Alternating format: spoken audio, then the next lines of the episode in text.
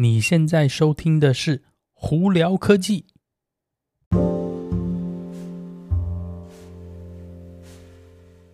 嗨，各位观众朋友们，大家好，我是胡老板。哎，我回到美国了哦。这一次的呃台湾之旅非常短，主要是因为我们还在办家里后续的事情啦。Anyway，今天有哪些新闻要在这里跟大家分享呢？这几个礼拜其这哎，不能说这几个礼拜。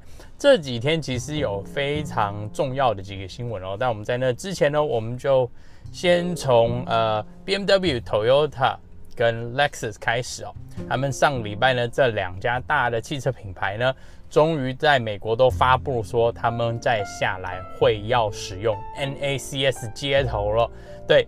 我们之前就一直聊嘛，好多好多品牌呢，就除了大咖几个大咖，就是 BMW、Toyota，还有 Stellantis、Volkswagen，还没有发布讯息说他们要用 NACS。那现在呢，没多久，马上这两个 BMW 跟 Toyota 正式发布说他们再下来会使用 NACS 接头哦，也就是说 CCS 在美国呢，基本上呢，在未来呢，不会在新车上头出现了。NACS 会正式的在绝大部分的品牌呢取代 NCCS 的接头哦。那 CCS 会不会因为这样子就消失或不见呢？短时间之内不会，因为你要想说，从电动车开始到现在呢，呃，非特斯拉品牌都是用 CCS 的接头，甚至还有一些是用 CHAdeMO。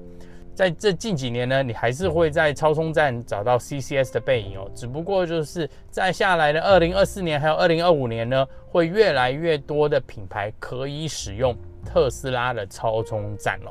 这样子的话，不光是特斯拉的车车主都可以使用到全部特斯拉超充站，那也有坏处啦，就是特斯拉超充站会不会因为这样子而开始大塞车呢？嗯，我们就。看着，大家就拭目以待吧。呃，不过以现阶段的这个电动车的科技呢，我还是一再跟大家讲，你如果家里没有办法装充电的话，或者是你在呃晚上停车地方没有办法过夜充的话，你如果要依赖外头的超充站来使用电动车，我觉得你还是要三思啦，因为它可能会带来比较多的麻烦。好，那再下来另外一个新闻呢？呃，Mercedes 的 EQ 系列的电动车在美国好像八月、九月呢，好像碰到了一些瓶颈哦。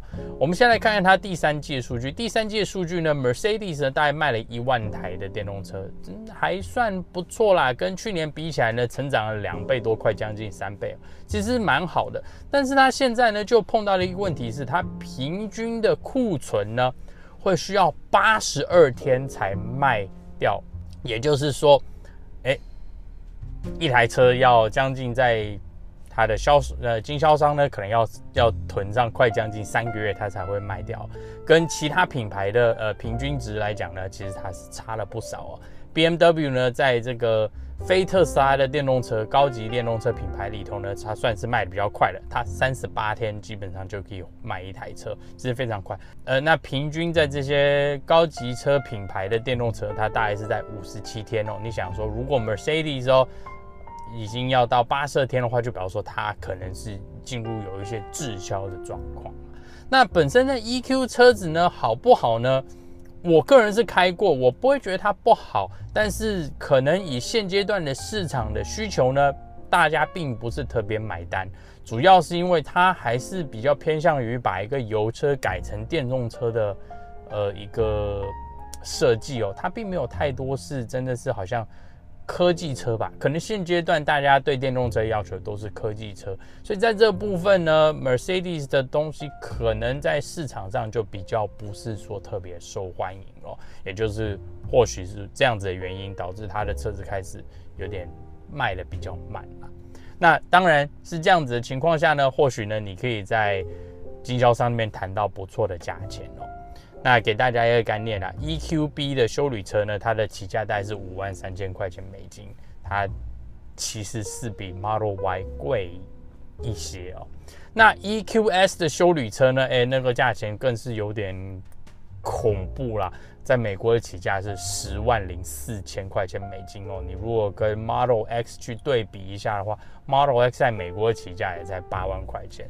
所以呢，它在这个方面呢，可能在那个它的车子呃价钱以及它卖的这个产品呢，可能就市场没有特别受欢迎了。但或许因为这样，你可以谈到蛮好的价钱，所以有兴趣的朋友们可以去跟经销商谈谈哦。好，那再来我们就来聊聊特斯拉的新闻了。那首先呢，Model X Plaid 竟然在美国涨价了五千块钱，呃，所以你之前如果订到比较便宜的版，呃，朋友们呢，哎 嘿嘿，恭喜你哦，你没有变韭菜。好，那在另一方面呢，德国开始交车全新的 Model X Project Highland 了。那再下来就表示说，我们陆陆续续会看到更多的可能新闻啊，还有一些呃影片呢，在网络上开始呃出来哦。那在中国那边呢，也是预估大概在十月底之前就会开始交车哦，所以呢，也会有越来越多的朋友们拿到最新的 Project Highland。目前呢，我们看媒体的报道是 Project Highland 都还蛮受欢迎的，基本上很多媒体的说法是把特斯拉 Model 3的之前一些可能一些小的他们觉得需要改善的地方呢，都有改善哦。所以有兴趣的朋友们可以去看看。不过在美国这边呢，现阶段呢，什么时候开始贩售呢？还不是很确定，大概应会在一月份，呃，会上基本款跟长距离版本。那目前大家的预估是四月份才会上高性能版本哦。那换句话说，呃，在台湾的话，应该也是可能类似的时间轴，因为台湾的车子现阶段 Model 3来讲的话，还是美国生产运过去的哦。好，那在另一方面呢？最大最大的特斯拉新闻，Cybertruck 终于要开始交车了。特斯拉呢，在前几天呢发出了邀请函，是十一月三十号是 Cybertruck 的交车典礼哦。那现阶段呢，我们并不知道是说十一月三十号当天他会交多少车，甚至还有多少人会在之前或之后陆陆续续开始交车。但是在这几天有个很重要的新闻是，Cybertruck 呢。会支援八百伏特的设计哦，呃，大家之前一直就有猜是说 Model 的 Cybertruck 会是什么样设计，会四百伏特还是八百伏特？那现在证实了是八百伏特。那八百伏特设计有一个好处，第一个是它有办法让车子更省电，另一方面呢，就是充电的话会更有效率哦。那在其他的一些需要高电量需求呢，它也是比较好的选择。那其实，在业界呢，八百伏特大家一基本上都有一个认知，是它是一个更好的设计方向。只不过呢，呃，它的成本可能相对来说会比较高。为什么？这呃，多数的这个车子的品牌呢，还是以四百伏特做设计哦。唯一只有，比方说保时捷啦，还有一些 Hyundai 一些。汽车它是有在做八百伏特，那不过虽然 Hyundai 现在也有，在未来也要出四百伏特，也就是主要是把价钱要压下来了。那八百伏特呢，在 Cybertruck 上头呢，基本上只会有优势，不会有坏处。那这个东西也是大家期待已久的。呃，现阶段呢，我们也并不知道说，呃，Cybertruck 短期之内会交多少车，也并不知道说它会开始贩售。的价钱以及它的，比方说规格，呃，目前大家的猜测应该是双马达开始，然后呢三马达再来，最后才会开始贩售单马达哦。那前几天呢，在呃伊朗自己也说了，Cybertruck 是目前他们可能是最难生产的一一台车，也是因为这样子，这几天的特斯拉股票是哐哐哐，有点可有点可怕哦。不过呢，或许也是个买点了。那当然呢，如果要投资理财的朋友们，还是要小心谨慎哦。好了，那今天就跟大家分享到这里。大家如果有什么问题的话，YouTube 的朋友们可以在下头留言告诉我；听 Podcast 的朋友们可以经过 Spotify、IG 或 Facebook 发简讯给我，都会看到哦。那今天就到这里，我是胡老板，我们下次见喽，拜拜。